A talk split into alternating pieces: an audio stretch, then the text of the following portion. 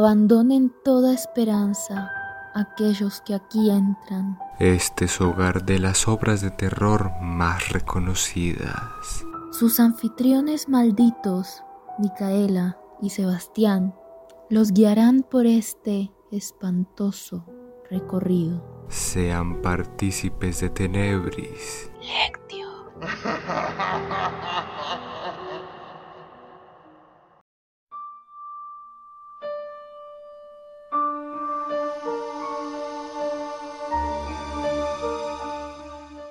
este cuarto y último episodio de Tenebris Lectio se analizará la forma en que Edgar Allan Poe hace sus historias, la crítica que hace hacia la vida cotidiana de las personas y los elementos que se suelen utilizar para darle un toque realista y de terror a cada uno de estos cuentos.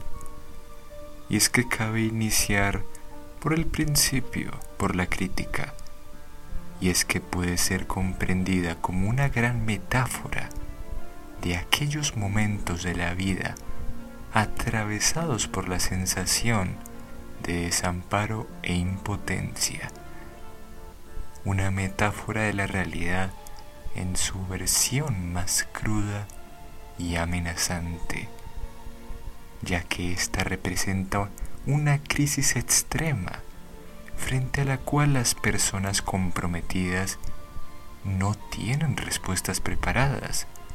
Las personas no pueden prepararse para las adversidades que de repente se le muestran en la vida, por lo que desata reacciones bastante diversas, desde el temor hasta la parálisis. En la construcción de la historia es llamativa la transformación que siempre suele tener el personaje principal a partir de una experiencia que lo lleva a su límite. Y es que bajo el impacto de una experiencia abrumadora en la que se vuelve consciente de que está preso de las rutinas de la existencia, puede ocurrir que esta misma persona reconozca la superficialidad de su vida, la vanidad y la futilidad de sus tareas cotidianas. Esta toma de conciencia puede sobrevenir como una impresión súbita provocada por alguna catástrofe, como lo es el encuentro con las sombras de varias voces en la sombra, la aparición del cuervo parlanchín en el cuervo o la aparición del diario en el retrato oval. Este encuentro luego produce un efecto acumulativo de una lenta maduración espiritual o mediante la acción desencadenante de alguna experiencia que, aparentemente trivial, cobra una importancia inesperada. Y es que este reconocimiento del escenario y de las experiencias previamente vividas por los personajes, más adelante, siempre suelen encontrarse directamente relacionados con el problema principal que se está viviendo en ese momento, como lo es con el caso más famoso de El Cuervo, en el que podemos encontrar un hombre aparentemente aburrido con la vida, que luego nos damos cuenta, gracias al cuervo, de que todo ese aburrimiento estaba directamente relacionado con la muerte de su amada Leonora. Los protagonistas asumen la situación como un problema que necesita una solución y no como un destino al cual se deben entregar dócilmente. Y es que pasado el primer impacto de, extrema confusión, luego se elige desafiar su suerte e inicia un proceso que, parcialmente, desemboca en unos resultados que suelen ser bastante adversos para esta persona.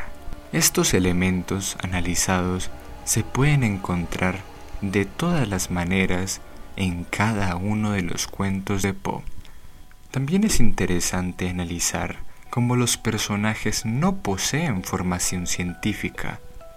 Son personas bastante normales, que pueden venir de cierta clase socioeconómica, pero a la final carecen de conocimientos especializados.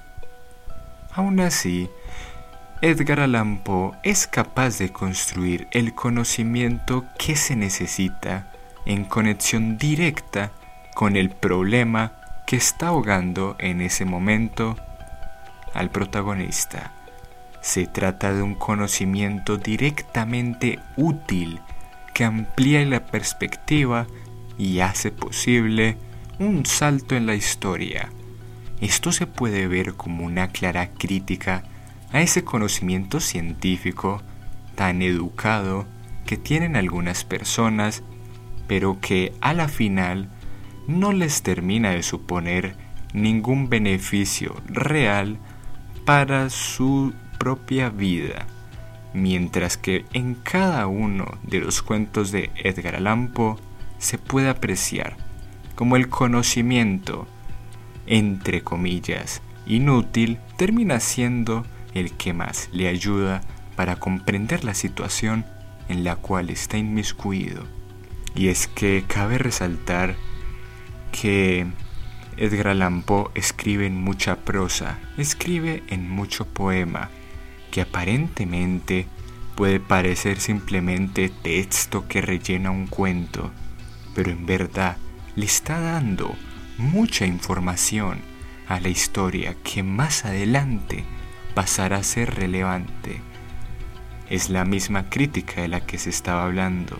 Es un conocimiento aparentemente inútil, pero que llegado el momento de la verdad será de suma importancia.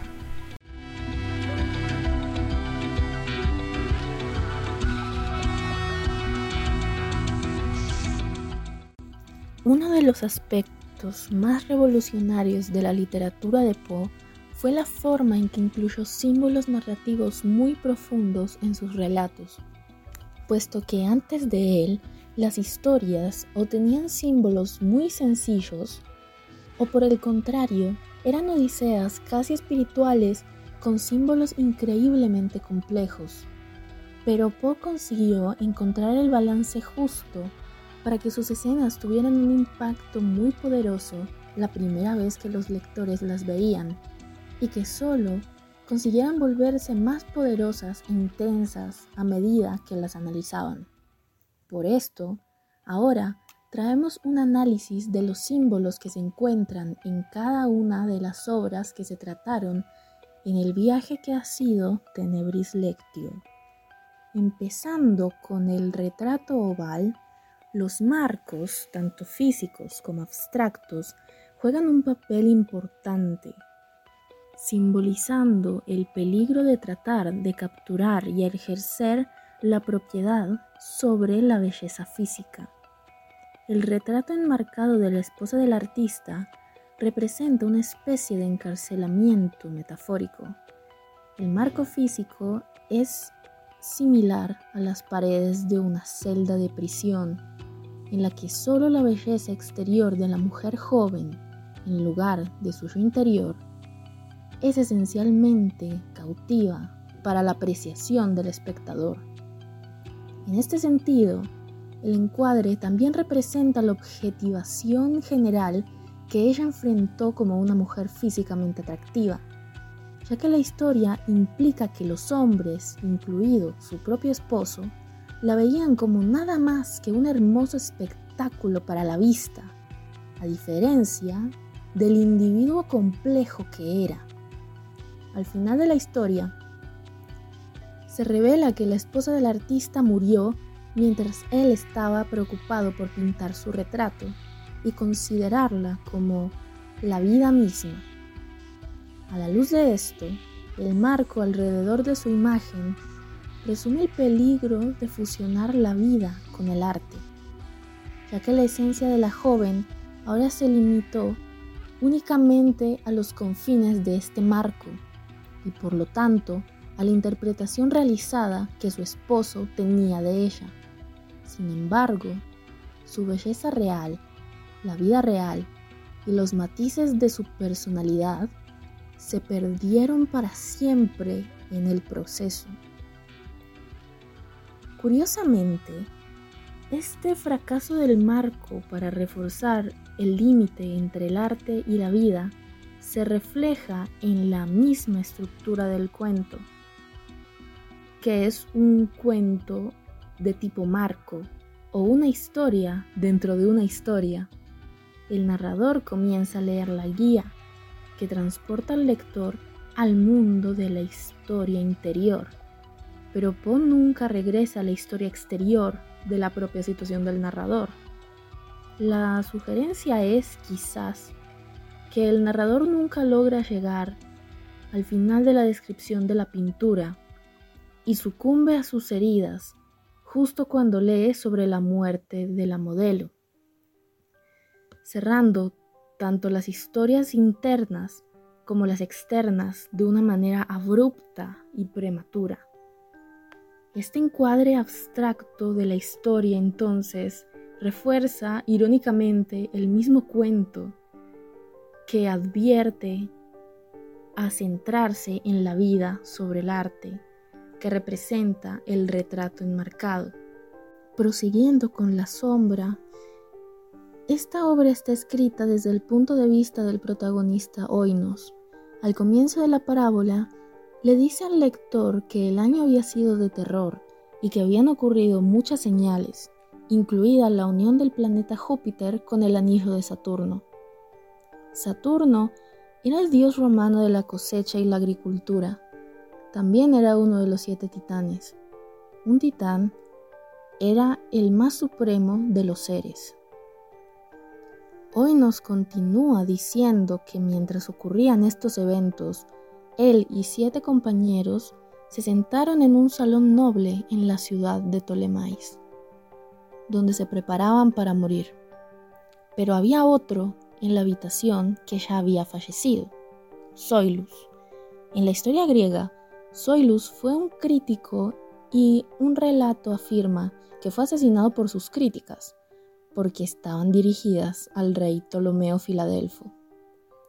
El Zoilus en la historia de Poe, aunque muerto, tenía sus ojos críticos sobre Oinos y expresaba bastante amargura. Oinos también dijo que un peso muerto colgaba sobre ellos la habitación y las copas, describió el tipo de depresión y ansiedad que provoca el miedo a la muerte y al juicio inminentes. El salón noble, a su vez, contenía una mesa redonda de ébano. Esta mesa era redonda para que todos los sentados allí fueran iguales y nadie pudiera ser el jefe del grupo. Oinos y los siete invitados aún no habían enfrentado su juicio, por lo que su ubicación en la eternidad aún no estaba determinada. Ellos en este punto eran iguales en su destino, al igual que en su disposición en la mesa. El salón solo tenía una entrada, la cual estaba cerrada desde el interior. Si una puerta se cierra desde adentro, la única forma de entrar es que se permita la entrada por parte de los que ya están adentro del salón noble. Esta puerta aparece reflejada en las puertas del cielo, otro lugar donde es común el juicio. Las puertas al cielo son las más raras de todas las puertas. No puede haber otra como ellas y solo se pueden abrir desde adentro. La última descripción de Oinos es que las cortinas negras impedían que los compañeros vieran el mundo exterior.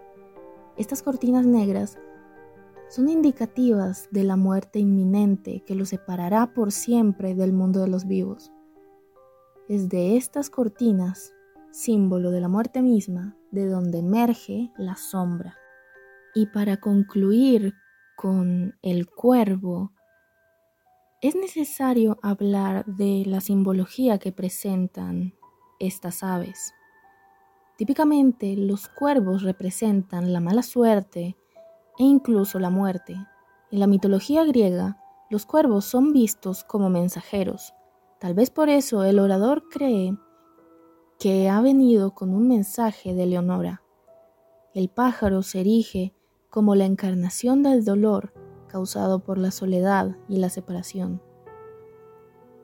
Es una especie de símbolo de la pérdida del narrador, cuyo corazón añora a su amada.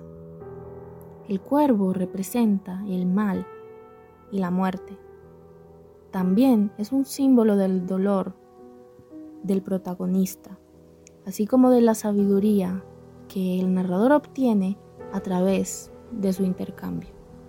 En cuanto a Leonora, el nombre está posiblemente relacionado con Eleanor o Ellen, que deriva del griego para luz. Esto implicaría que ella era la luz de la vida del narrador y sin ella hay una oscuridad plena. Puede representar también el amor idealizado, la belleza, la verdad o la esperanza de un mundo mejor. Ella es rara y radiante, se nos dice varias veces, una descripción angelical, tal vez simbólica del cielo. Leonora puede simbolizar la verdad. El narrador no puede evitar pensar en ella y su naturaleza ubicua, pero esquiva. Asimismo, tenemos la costa plutoniana de la noche. La oscuridad representa el peligro que acecha a lo largo del verso. Las imágenes aterradoras descienden de la penumbra, traída a través del poder desconocido de la medianoche. Las sombras, la desolación, la inquietud, todo personifica el escenario y la atmósfera dentro del poema. Y en esto concluye Tenebris Lectio, Muchas gracias por habernos acompañado y por atreverse a enfrentarse con nosotros al terror.